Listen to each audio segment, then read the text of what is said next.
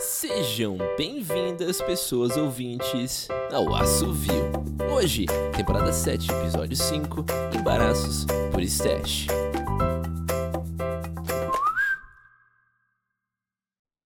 Não é estranho o ralo do chuveiro entupir. O prédio é velho e com tanto de gel que o vizinho de cima usa, o encanador já é de casa.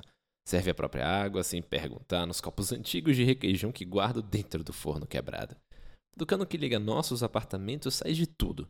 Unhas e cílios postiços, camisinhas e outras bizarrices asquerosas.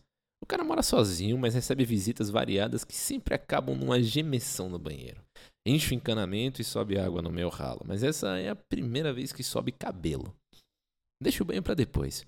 Às vezes, desentope durante a noite. Coloco panos manchados de que boa, camisetas rasgadas e meia sem par sobre o ralo. Vou dormir. Amanhã penso no que fazer. De manhã, madeixas loiras se espalham pelo box, se inosam nos trapos molhados. Que nojo!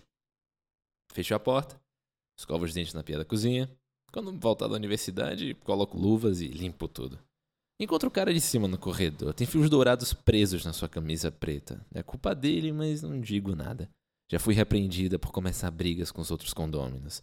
As desavenças devem ser levadas ao síndico, mas o síndico diz que não se mete na vida pessoal de ninguém. Isso não o impede de me incomodar quando chego de madrugada da faculdade e me acusar de atrapalhar a paz de todos batendo nos portões da frente. Nem todo mundo vive essa vida fácil de arruaceira. Quando volto, o cabelo não está mais no ralo. Que bom, preciso de um banho. Saio do banheiro com a toalha na cabeça e no sofá com um balde de pipoca vejo o cabelo. Como um primo It, um Chewbacca precisando de cabeleireiro. Fios que começam numa espécie de cocuruto e se acortinam pelas almofadas, descem até o tapete. De, de onde saiu a pipoca? O cabelo não me nota. Está concentrado.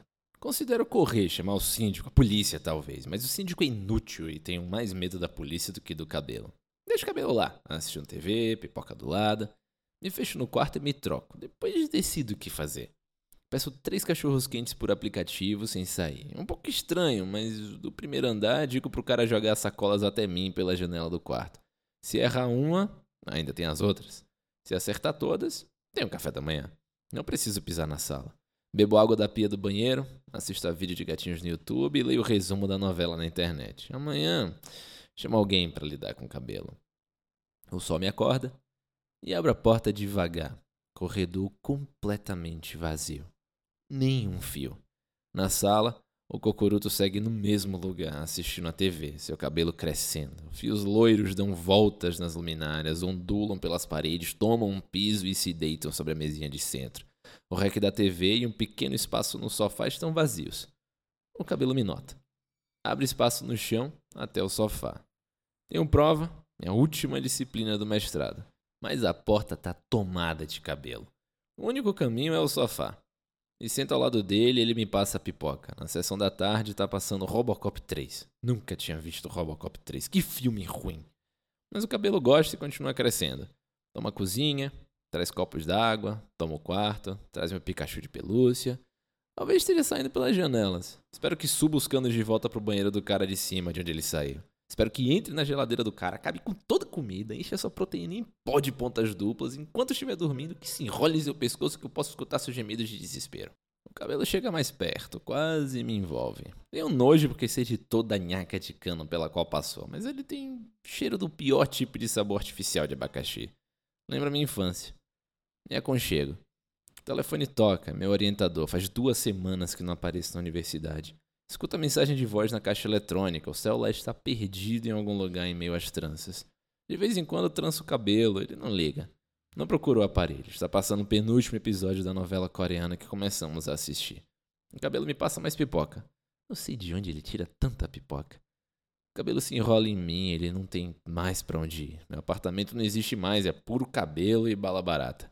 Sobramos eu e a TV. E o cabelo não quer se enrolar na TV.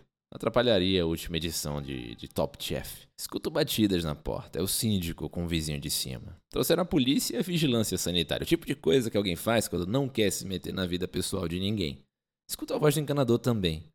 Tenta derrubar a porta, mas não conseguem. Não tem para onde derrubar com tanto cabelo. Eles falam sobre atear fogo, desistem, talvez, suas vozes desaparecem. Depois tenta abrir espaço e ver o que aconteceu. Por enquanto, Meus olhos, a única coisa sem cabelo, assisto um especial de comédia stand-up. Cabelo me alimenta com a pipoca. Nos abraçamos. Meu nome é Ariel Aires e essa foi Embaraços por Stash aqui no Assovio. Até a próxima!